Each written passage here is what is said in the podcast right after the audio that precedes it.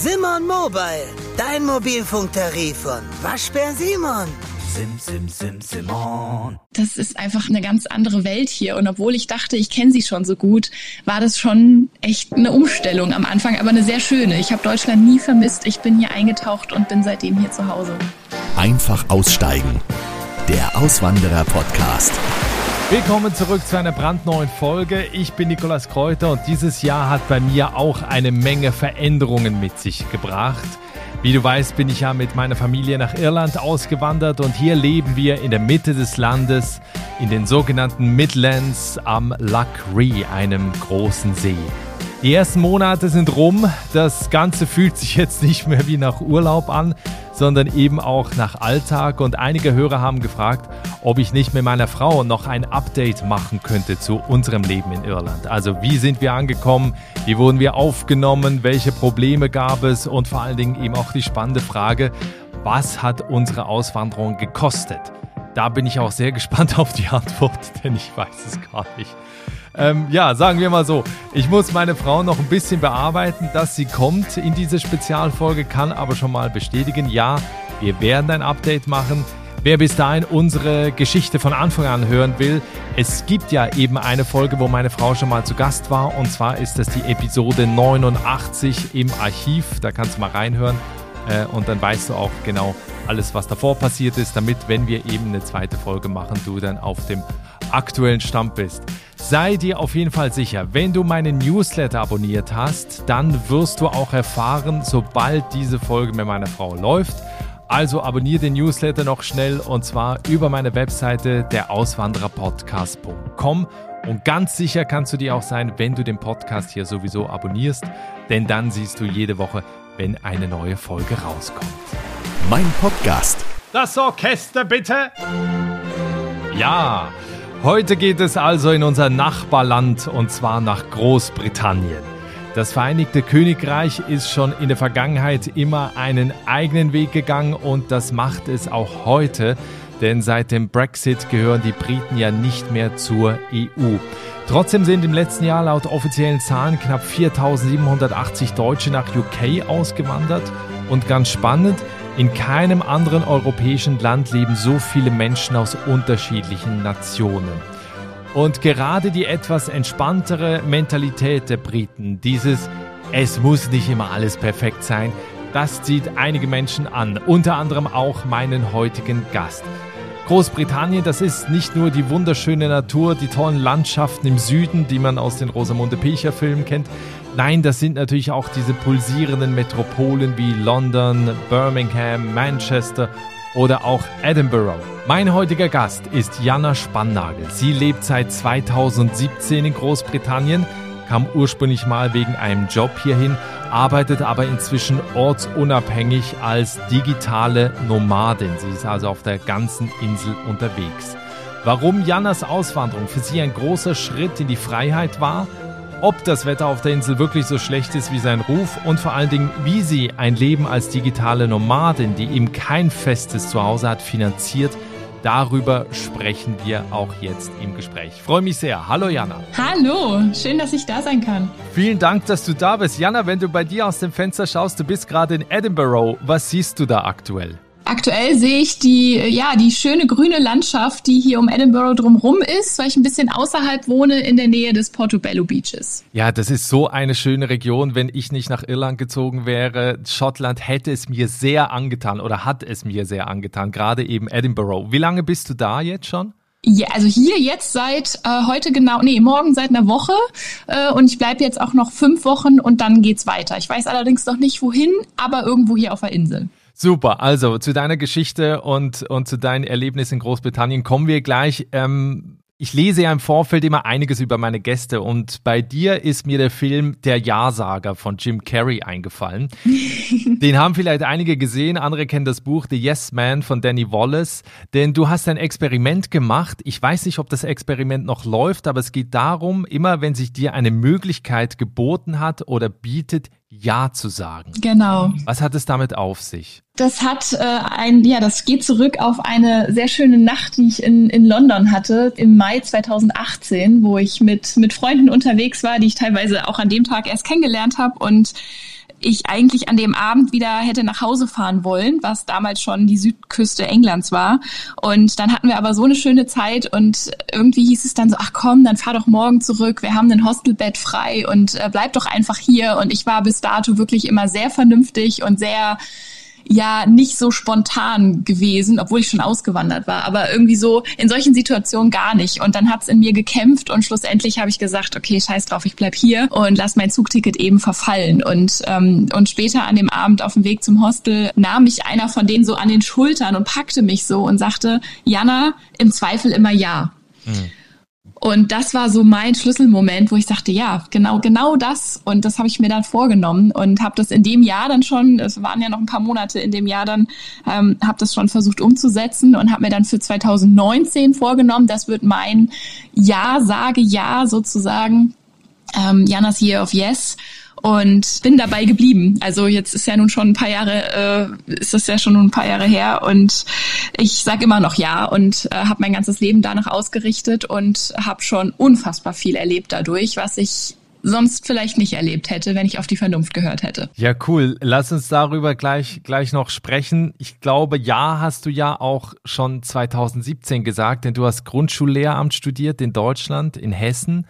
Und da gab es plötzlich diese Möglichkeit, beruflich nach Großbritannien zu gehen. Wie war das damals? Genau, also ich habe in, in Heidelberg studiert, komme aus Hessen, habe in Heidelberg studiert und äh, bin dann auch ins Referendariat gegangen in Baden-Württemberg 2016 und habe relativ schnell gemerkt, das geht gar nicht. Also Schulsystem und so weiter, das war, war wie ein goldener Käfig für mich. Und ich war auch schon verheiratet damals und Was? hatte so alle, ja, ja, das war alles, ja, mit 25 war ich verheiratet, wir hatten eine schöne große Wohnung, ich war im Referendariat äh, auf Probe verbeamtet und, und, und und äh, so alle Ziele erreicht, vermeintlich, und war aber super unglücklich damit und habe dann irgendwann entschieden, nee, da darf ich nochmal Reset drücken und äh, bin aus dem Schulsystem raus. Äh, wir haben uns scheiden lassen, das war Mutual und äh, aus der Wohnung wieder raus und dachte, okay, nee, ich muss hier aus den Ketten wieder raus und ja, mich befreien und wusste aber noch nicht, was ich alternativ machen wollte. Ähm, wollte dann eigentlich erstmal nochmal studieren, um mir nochmal so ein bisschen die Freiheit zu erarbeiten in Deutschland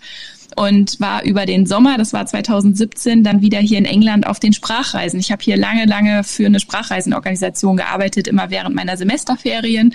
War hier auch selber schon Schüler, also meine Reise mit England geht schon weit zurück, 17 Jahre mittlerweile und habe in dem Sommer nur mal anmerken lassen, dass ich jetzt wieder studiere und falls jemand schwanger ist im englischen Office, ich ja auch eine Schwangerschaftsvertretung machen könnte oder ich da Lust drauf hätte.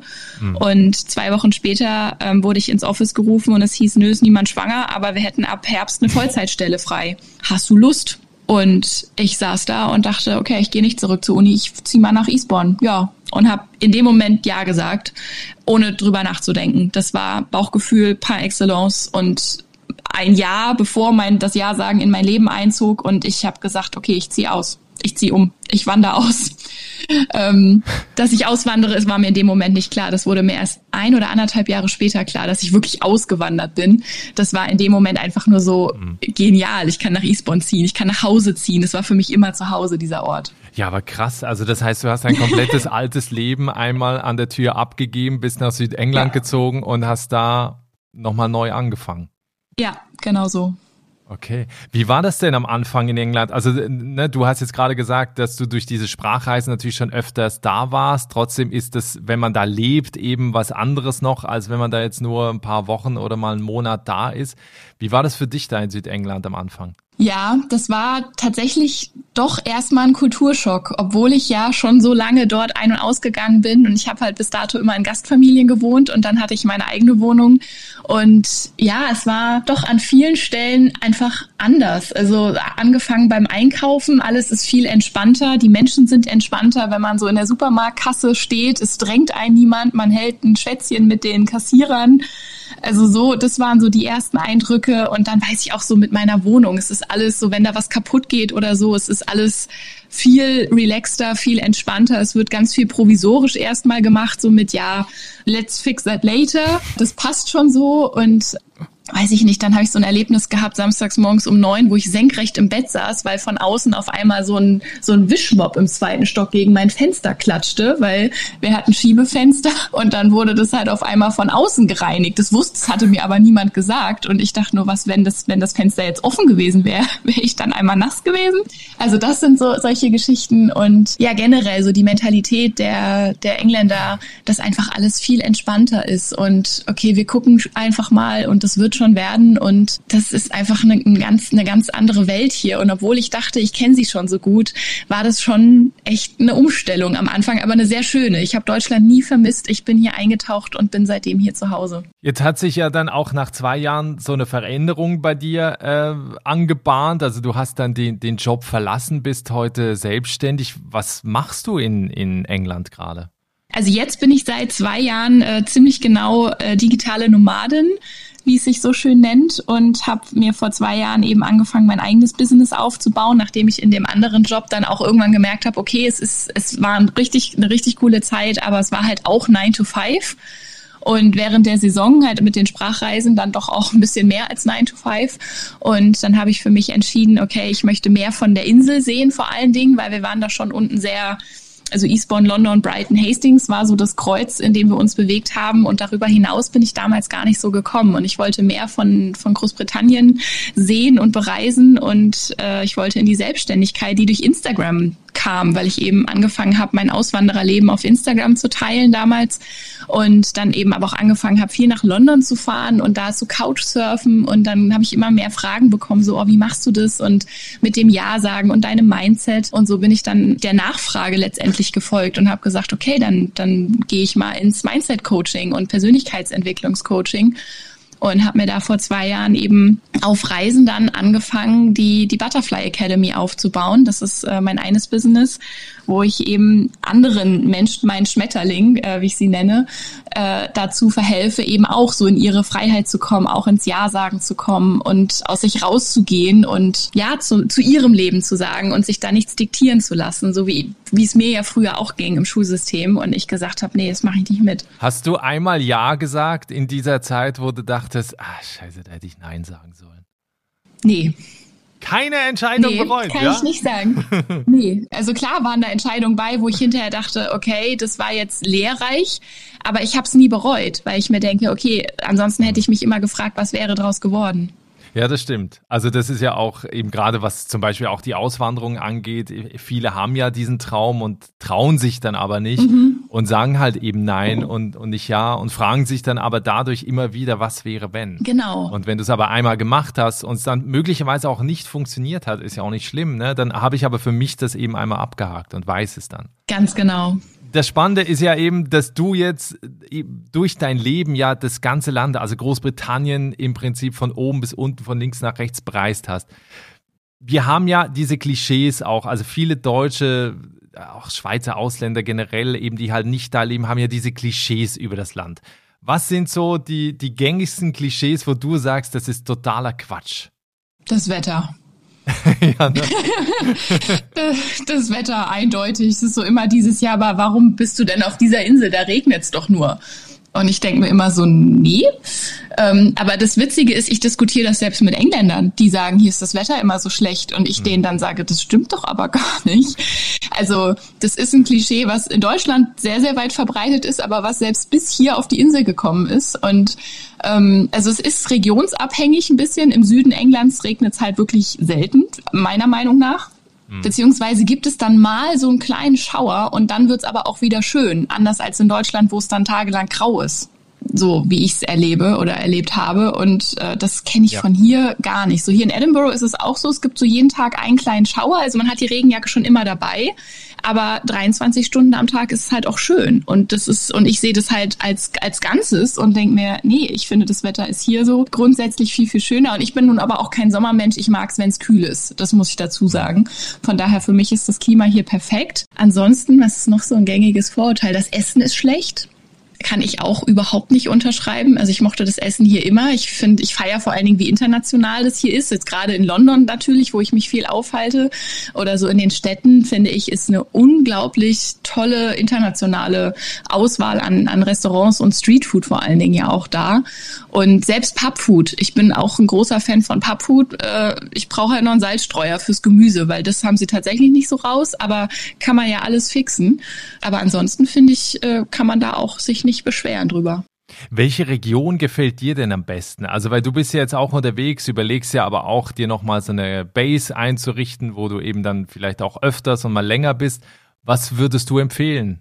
Oh, das ist schwer. Also ich war jetzt in den letzten zwei Jahren eben viel in London. Also London ist absolut mein, mein Favorit. Wenn man mich jetzt fragen müsste, welche Stadt ist am ehesten zu Hause, dann ist es für mich definitiv London mittlerweile. Und zwar natürlich Central London, aber auch so die, die ja, Greater London habe ich auch schon viel gesehen jetzt, aber ja, generell diese Stadt. Ähm, hier oben Edinburgh ist super schön, äh, York war super schön, da war ich auch letztens zum ersten Mal. Äh, und auch so die Bristol und Bath-Region an der Westküste. Ähm, und Wales, also Wales, also ich kann eigentlich, egal wo ich hingehe, es ist schön. Äh, und, und die ganze Südküste natürlich sowieso. Also ich bin jetzt so, ich habe den die Range von Dover bis zur Jurassic Coast äh, bei Bournemouth, äh, habe ich schon alles ja. gesehen jetzt und bereist und könnte mich da auch, also müsste wollte mich da nicht entscheiden müssen sozusagen für einen Ort. Also klar, Eastbourne, mit dem Ort bin ich immer ganz besonders verbunden und da ist es auch einfach wunderschön und die Landschaft drumherum ist super schön. Aber ja, und äh, da sind aber natürlich für mich auch ganz viele Erinnerungen. Und ja, aber ansonsten, also der ganze Süden Englands ist halt einfach wunder, wunderschön. Ja, weil einige dich auch schon gefragt haben, eben wie du das machst. Du hast vorhin erzählt, dein Job ist halt online. Ne? Du brauchst halt nur einen Rechner und Internet, um, um arbeiten zu können.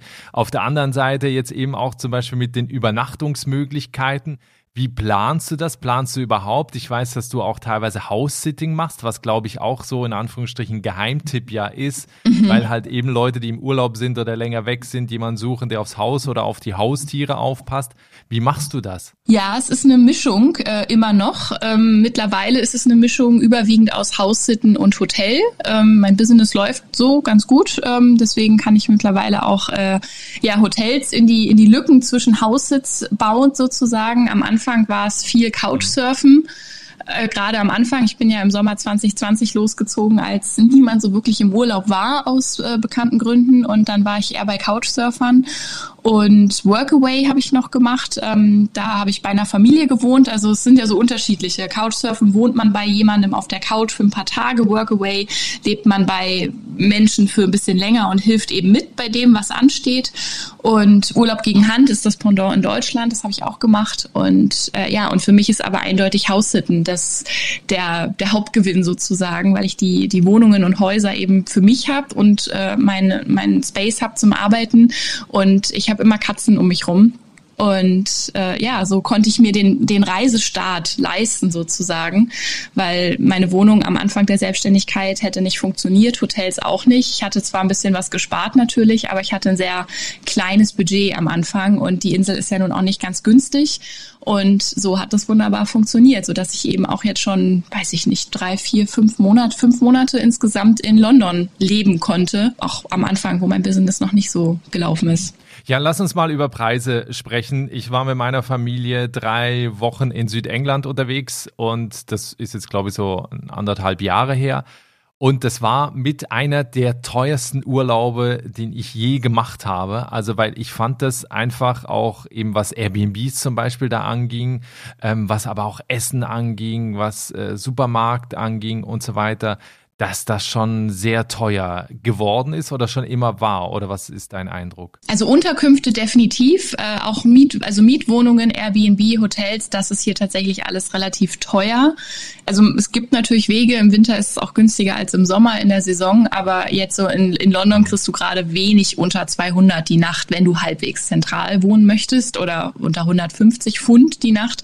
Das ist natürlich schon wirklich teuer. Lebensmittel, muss ich sagen, fand ich nie so schlimm schlimm hier. Also ich meine, nach fünf Jahren gewöhnt man sich ja auch dran und ich rechne auch schon lange nicht mehr um von Pfund in Euro. Ich glaube, das hat auch ein ja, Äh, ich habe halt, nee, also ich, ich habe ja aber auch hier gewohnt und in Pfund verdient. Da macht es keinen Sinn, umzurechnen, weil mein Gehalt war ja in Pfund. Also dann rechnet man halt nicht mehr um. Und dann erscheint es halt, wenn ich jetzt in Deutschland in den Supermarkt gehe, finde ich Deutschland deutlich teurer, was Lebensmittel angeht. Also auch wenn ich im Kopf so ein bisschen umrechne, äh, weil es hier, wenn du ein bisschen drauf achtest, kannst du hier unfassbar gute Angebote kaufen. Also hier sind die, hier gibt's halt ganz oft so ähm, two for äh, three for two oder ähm, Half Price oder so. Ja. Von daher fand ich Lebensmittel wirklich, also in Eastbourne, mein Wocheneinkauf hat selten mehr als 30 Pfund gekostet. So mit den, mit den Basics, mit Gemüse, mit, mit allem drum und dran. Und dann habe ich natürlich unter der Woche mal im kleinen Supermarkt noch so zwei, drei Sachen nachgekauft. Aber grundsätzlich fand ich das in Deutschland so nicht möglich. Und das lag aber natürlich auch daran, dass ich auf Angebote geguckt habe und keine Ahnung, so Nudeln zum Beispiel gekauft habe, wenn sie Half Price waren und dann halt auf Vorrat. Also wenn man da so ein bisschen ge geplant hat, dann ging das super. Und, äh, und Restaurants sind auch, würde ich sagen, ein bisschen teurer oder mittlerweile wahrscheinlich gleich auf wie in Deutschland. Aber mein Trick war da immer Streetfood, weil Streetfood kriegst du eine absolut ausreichende Portion für sechs bis acht Pfund und bist echt für Stunden satt und hast halt auch richtig gutes Essen. Also ich ziehe jedes Streetfood vor jedem Restaurant vor, bis heute. Das heißt, wie viel brauchst du denn zum Leben im Monat, wenn du jetzt gerade eben so lebst, wie du, wie du lebst? Das ist eine gute Frage. Also im Moment, äh, ich lebe halt schon sehr, ich mache das, was mir gefällt. Ich würde sagen, jetzt im Moment bin ich so bei 500, 600 Pfund äh, im Monat. Aber also für, für so Freizeit, Essen, so alles äh, Public, Public Transport und solche Geschichten. Ja, also und in, inklusive Übernachtung? Also wenn, wenn du jetzt sagst, einfach so deine monatlichen Kosten?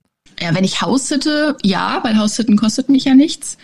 Ähm, wenn ein Hotel dazwischen kommt, also es schwankt immer sehr, wie viele Lücken ich habe. Ähm, ist, das kann man tatsächlich schwer sagen. Das schwankt enorm von Monat zu Monat, äh, weil manchmal bin ich zehn Tage im Hotel, manchmal bin ich gar nicht im Hotel, wie jetzt im August. Ähm, wenn Hotels dazukommen, kommen halt auch schon mal 1200 bis 2000 Euro Hotelkosten noch obendrauf. Ähm, aber so für, ja, weiß ich nicht, Musicals, Theater, Eintritte, äh, Busse, jetzt hier in Edinburgh und halt Essen. Also ich gehe halt auch oft essen. Also ich nutze diesen Luxus, dass ich das eben verdiene mittlerweile und bestelle halt auch oft oder gehe essen. Da würde ich sagen so, ja, sechs, siebenhundert Pfund für, für das alles, eben ohne Unterkünfte. Unterkünfte laufen bei mir extra. Für jetzt eine Familie zum Beispiel oder ne, wenn jetzt auch ein Paar nach England aus oder, oder nach Großbritannien auswandern möchte. Was schätzt du, was, was braucht man da auch eben, um so gut leben zu können, auch eben was so eine Miete angeht? Ich weiß, London ist da natürlich oder Edinburgh sind, sind da Ausnahmen, aber was schätzt du? Boah, das ist schwer zu schätzen. Also ich weiß, meine Drei-Zimmer-Wohnung in Eastbourne hat regulär 800 Pfund gekostet. Die war im Town Center und in der Nähe vom Strand.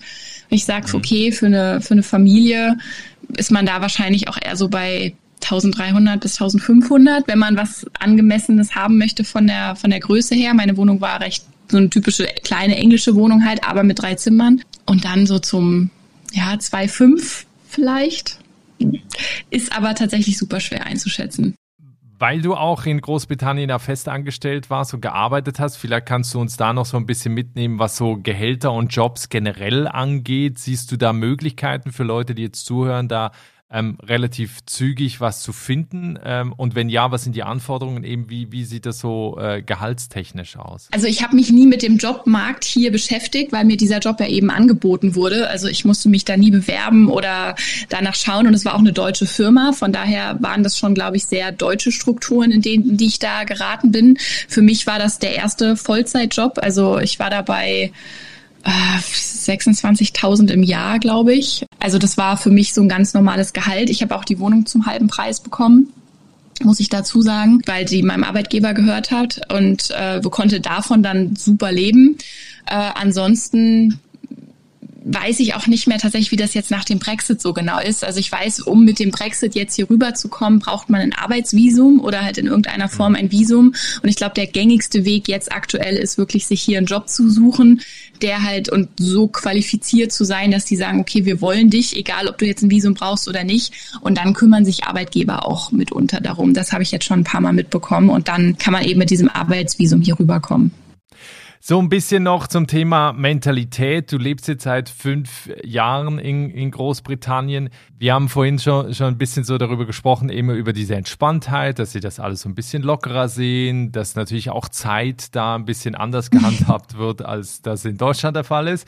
Wie ist es dir so ergangen mit der Mentalität der, der Menschen? Hast du Freunde gefunden? Hast du dir da ein Umfeld aufbauen können? Äh, ja, also die Mentalität generell finde ich hier super entspannt oder viel entspannter als jetzt in Deutschland im Vergleich gesehen, weil ich immer die Menschen hier als viel, viel positiver wahrnehme und nicht so auf Sicherheit und Leistung und, und ja, dieses Ich muss aber jetzt und die sind nicht so gedrängt irgendwie, was ich in Deutschland immer wahrgenommen habe und auch heute mehr denn je wahrnehme sondern hier ist es so, äh, ich arbeite, um zu leben und nicht ich lebe, um zu arbeiten. Das hat mal jemand gesagt, das fand ich, also das, das passte irgendwie so perfekt. Und so was, was für mich so der, immer ein perfektes Beispiel ist, um das, um das so zu erzählen. Wenn ich hier in England jemandem erzähle, hey, ich bin jetzt vor zwei Jahren losgezogen, ich habe mich selbstständig gemacht, wusste nicht, ob es funktioniert, ich war einfach im Vertrauen, dann habe ich hier in England grundsätzlich wirklich bisher zu 100 Prozent die Reaktion gehabt, oh, das ist super und toll, dass du deine Träume verwirklichst und mega genial, dass du dir was aufgebaut hast und so, ich feiere dich dafür. Das ist so die gängige Reaktion hier und in Deutschland ist sie zu 99 Prozent, ja, aber krass, ja, und wie machst du das jetzt mit der Versicherung und bist du krankenversichert und wenn du mal krank wirst und ins Krankenhaus musst und Rente und das ist so, da merkst du so, wie diese Sicherheit da eingetrichtert wurde bei allen. Mhm. Und äh, das ist für mich so der der Hauptpunkt in der Mentalität. So hier, jeden, den man kennenlernt, der hatte schon mal eine Limited Company und hat sich schon mal selber was aufgebaut oder ist schon bei Limited Nummer 5, weil es wurde langweilig, also habe ich es verkauft und nochmal neu angefangen. Und ähm, das ist hier einfach so viel weiter verbreitet und das finde ich so angenehm, weil man so, man lässt den anderen machen und, und stärkt das Positive, anstatt sich über das Negative Gedanken zu machen. Und äh, ein Freundeskreis, finde ich, ist hier schwieriger, aber eben auch, weil viele so viel durch die Gegend ziehen. Also es sind wenig nur an einem Ort, weil man zieht dann halt auch um, man hat dann da einen neuen Job, dann ist man wieder weg und manchmal, manche trifft man dann wieder, wenn sie dann nach London zum Beispiel wieder zurückkommen. Also hier ist viel mehr Leben drin, so man zieht halt viel leichter um und öfter um und so und dadurch ist es natürlich schwieriger, sich an einem Ort was aufzubauen und ich bin jetzt sowieso im Reiseleben, wo es natürlich auch ein bisschen schwieriger ist, aber ich habe halt mittlerweile Leute in Bristol, Leute in London und hier Leute in Edinburgh, die ich dann halt sehe, wenn ich dort bin und das funktioniert schon und das macht dann auch äh, Spaß Spaß. Was sind, du schwärmst ja total. Also ich glaube, jeder, der jetzt zuhört, der weiß, dass du natürlich total begeistert bist von, von Großbritannien. Ich möchte dich trotzdem noch fragen, was sind so ein bisschen die Schattenseiten? Also da, wo du sagst, ja, das, damit muss man irgendwie lernen, umzugehen, wenn man hier auf die Insel kommt. Äh, Verlässlichkeit. Das ist tatsächlich der eine Punkt, äh, der einem hier am Anfang, also mich hat er am Anfang tierisch irritiert, dann hat er mich eine ganze Zeit genervt und mittlerweile nehme ich es mit Humor und habe mich dran gewöhnt. Ähm, wenn man sich hier verabredet, dann ist es meistens optional und noch nicht fest. Also hier muss man echt viel, viel für tun, damit man eine feste Verabredung hat weil das ist so dieses, okay, ich hole dich Freitag nach der Arbeit ab und dann gehen wir eine Runde spazieren oder wandern oder so und dann eine Stunde vorher nochmal, steht das noch? Nö, nö, wo habe ich heute Morgen schon gemacht. Also ist mir literally genauso passiert. Und es war drei Tage vorher per WhatsApp. Ich hatte das schwarz auf weiß abgemacht. Und das war relativ am Anfang, als ich noch in Eastbourne auch gewohnt habe. Und ich saß da und dachte, hä, aber wir sind doch verabredet. Und er so, ja, aber jetzt war ich ja heute Morgen schon. Und ich so, ja, verstehe ich, aber wir waren doch verabredet. Und er hat überhaupt nicht verstanden, was mein Problem ist. Und ich habe die Situation überhaupt nicht verstanden, weil wir waren ja verabredet. Und schlussendlich habe ich dann tatsächlich ein bisschen Theater gemacht und dann sind wir doch noch losgelaufen und er guckte mich aber an und sagte, was war denn dein Problem? Und dann habe ich ihm das versucht zu erklären und ich kam mir extrem doof bei vor, ihm das zu erklären, weil das war doch so offensichtlich. Und dann sagte er, guckte er mich irgendwann an und meinte, ah, ich glaube, ich weiß, wo das Problem ist. You're German. Und ich gucke ihn an, so, warum ist denn das jetzt ein Problem? Und dann sagt er, naja, ich glaube, bei euch laufen Verabredungen ein bisschen anders, kann das sein? Und dann haben wir, und das war dann aber spannend und das hat uns beiden ganz viel die Augen geöffnet, weil dann sind wir ins Gespräch gekommen, dann sagt er, ja, für mich war das eine Option. Und dann habe ich halt entschieden, ich gehe schon morgens und dann machen wir das halt wann anders. Und ich habe gesagt, ja, für mich war das fest verabredet. So, was muss ich denn hier tun, damit es fest ist? Und ähm, er sagte, ja, ist schwierig. Und ja, das, das merke ich natürlich, das merke ich immer mal wieder und ich bin dazu übergegangen. Ich freue mich auf Verabredungen wirklich, wenn ich das Final Go kriege. Ich bin jetzt im Bus, ich bin jetzt im Zug und ich bin auf dem Weg, ähm, weil dann weiß ich, es findet zu 100 Prozent statt. Und vorher ist es für mich halt so, ich habe meistens irgendwie einen Plan B mittlerweile so im Hintergrund, weil ich mir denke, okay, wenn es jetzt nicht klappt, dann mache ich heute trotzdem was Schönes, dass ich da nicht zu Hause sitze und versauer irgendwie und dann mich darüber ärgere, sondern ich weiß es halt mittlerweile. Aber das war was, wo ich wirklich lange gebraucht habe, bis ich mich daran gewöhnt habe. Ja, das ist in Irland sehr ähnlich. Also auch okay. egal, ob du jetzt mit Handwerkern, ob du dich sonst mit irgendjemandem verabredest. Es ist alles immer sehr, ähm, also ich bin ja nicht so eben wie jetzt, ich bin ursprünglich aus der Schweiz und, und meine Teil meiner Familie lebt in Frankreich, so da war es immer auch normal, du bist halt einfach vorbeigefahren und äh, unangemeldet, weißt du, du hast dich gar nicht verabredet. Und hier ist es jetzt halt aber auch so, nachdem ich irgendwie 18 Jahre in, in Deutschland gelebt habe, hier fahren ständig Leute auf den Hof, die dann irgendwas wollen, die dir auch irgendwas erzählen oder der, der, dann kommt der irgendwie zum Strom ablesen, dann kommt der Handwerker vorbei und so weiter, der aber eigentlich schon vor zwei Wochen hätte vorbeikommen sollen und so. Dann kommt er einfach an so einem Freitagnachmittag und meine Frau sagt dann immer, hä, aber warum glaubt er denn, dass wir da sind? Also klar, war jetzt Zufall, dass wir da sind, aber hätte ja sein können, dass wir gar nicht da sind, dann hätte er jetzt wieder zurückfahren müssen. Mhm. Aber bei denen ist das dann halt einfach normal. Oder auch gestern kam, kam, kam Handwerker zum, es ist auch so geil, wir wohnen ja auf dem Land, hier kommt auch jeder zur Tür rein. Also das heißt, das ist die, die, die Tür ist zu, ja, sie ist nicht abgeschlossen, aber sie ist halt zu und die kommen dann einfach rein. Also die sehen dann, du sitzt dann da und dann kommt der Postbote rein und bringt dir das Paket quasi in die Küche und, und geht dann wieder und du sitzt Geil. irgendwie da und denkst, hä? Und gestern auch kam irgendwie, saß ich im, im Büro und sehe nur, wie, wie ein weißer Kastenwagen auf dem Hof fährt. Dann geht der Typ einmal hinten ums Haus rum, denke ich, ja, was macht denn der jetzt? Und dann kommt der hinten zur Tür rein, weil da der Stromkasten ist. Das weiß der, weil der halt schon seit Jahren in dieses Haus kommt, um den Strom abzulesen. Ja. Aber es ist halt trotzdem irgendwie, weißt du, da kommt ja keiner und sagt, in Deutschland kriegst du ja eine Karte. Weißt du, wir ja. kommen zum Strom ablesen am so und so vielten zwischen 10 und 11 Uhr. So. Mhm. Meistens steht dann irgendwie noch genau um 11.30 Uhr oder so. Und hier ist es halt aber alles nicht so. Und deswegen, also das ist äh, teilweise echt kurios, manchmal natürlich auch nervig, aber oft halt auch lustig. Ne? Ja, genau, genau. Aber schön, genau. Also das scheint äh, in Großbritannien da, da ähnlich zu sein. Gibt's gibt's denn sonst noch was, wo du irgendwie sagst, das wäre mal noch ein Grund, zurückzugehen nach Deutschland? Nicht, oder? Nee, überhaupt nicht. Also ich vermisse, ich habe nie, ich hatte nie irgendetwas vermisst. Also klar, meine Familie äh, würde ich natürlich auch ein, ein paar Mal öfter sehen, wenn ich es mir aussuchen könnte, so. Aber die komme ich hier auch sehr gerne besuchen, von daher passt das. Aber ansonsten vermisse ich äh, gar nichts. Also ähm, was mir noch als positiver Punkt auffällt, äh, jetzt auch gerade im Vergleich zu Deutschland, ist die Pünktlichkeit bei, bei der Bahn. Weil hier fahren Züge ja eher eine Minute zu früh los als zu spät. Und ähm, hier kann man sich wirklich auf alles verlassen, was mit öffentlichen Transportmitteln zu tun hat. Also das finde ich hier immer sehr beeindruckend. Okay. Für Leute, die jetzt zuhören, die auch schon darüber nachgedacht haben, vielleicht nach Großbritannien zu gehen, was sind die Tipps, die du mitgibst? Die Perfektion ablegen. Also so, wenn man hier ankommt, weil hier ist, hier ist so better done than perfect, steht so auf dem Plan ich habe das so manchmal eben, wenn ich Besuch habe, so dass sich dann jemand darüber aufregt, wenn die Straßen nicht perfekt sind oder die Bürgersteige oder so. Und das ist aber gerade das, was ich finde, so diesen Charme ausmacht, dass man einfach das Land annimmt, so wie es ist und weiß, es ist hier einfach so viel entspannter und so viel angenehmer aus meiner Sicht äh, hier zu leben und sich einfach darauf einzulassen und mal so dieses Ganze, was einem in Deutschland ja über Jahrzehnte eingetrichtert wird, dass man doch bitte hier, dass alles perfekt sein muss und so, dass man das einfach ablegt und einfach hier eintaucht und genießt, wie entspannt es hier ist. Und dann kann man selber so innerlich runterfahren. Es braucht einen Moment, das kenne ich ja selber, aber dann ist es, lebt es sich hier unfassbar entspannt. Wie gut sollte das Englisch noch sein? Vielleicht für die, die manchmal so ein bisschen Angst davor haben, deswegen äh, nicht auszuwandern? Also ich kann nur sagen, es muss absolut nicht perfekt sein. Mein Englisch war absolut nicht gut, als ich hergekommen bin. Also ich habe mir da eher irgendwas zurechtgestottert. Habe natürlich, muss ich dazu sagen, in einem deutschen Unternehmen angefangen. Das heißt, ich hatte immer deutsche Kollegen, die mir irgendwie geholfen haben. Aber es wird dann ganz schnell besser. Also ich musste auf Englisch ans Telefon gehen, hatte super Schiss am Anfang davor und hab's aber einfach irgendwann dachte ich, okay, Augen zu und durch. Und mein Chef hat mich mehr oder weniger gezwungen irgendwann, weil er den anderen gesagt hat, ihr geht jetzt nicht mehr, weil sie muss das üben. Und dann musste ich und dann war das aber auch ganz schnell flüssig. Also man lernt es nirgendwo so gut wie vor Ort.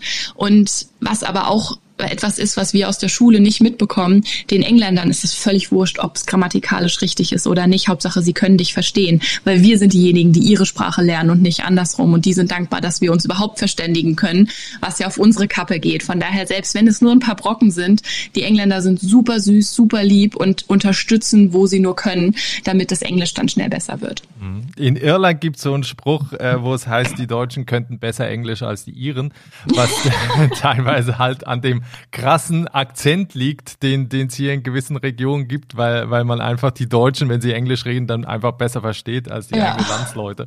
Also deswegen, das ist, das ist manchmal auch lustig, wenn man, wenn man das so mitkriegt. Wenn wir in die Zukunft schauen, bei dir, du lebst seit 2017 in Großbritannien fest, bist jetzt seit zwei Jahren als digitale Nomadin in dem Land unterwegs oder auf der Insel unterwegs.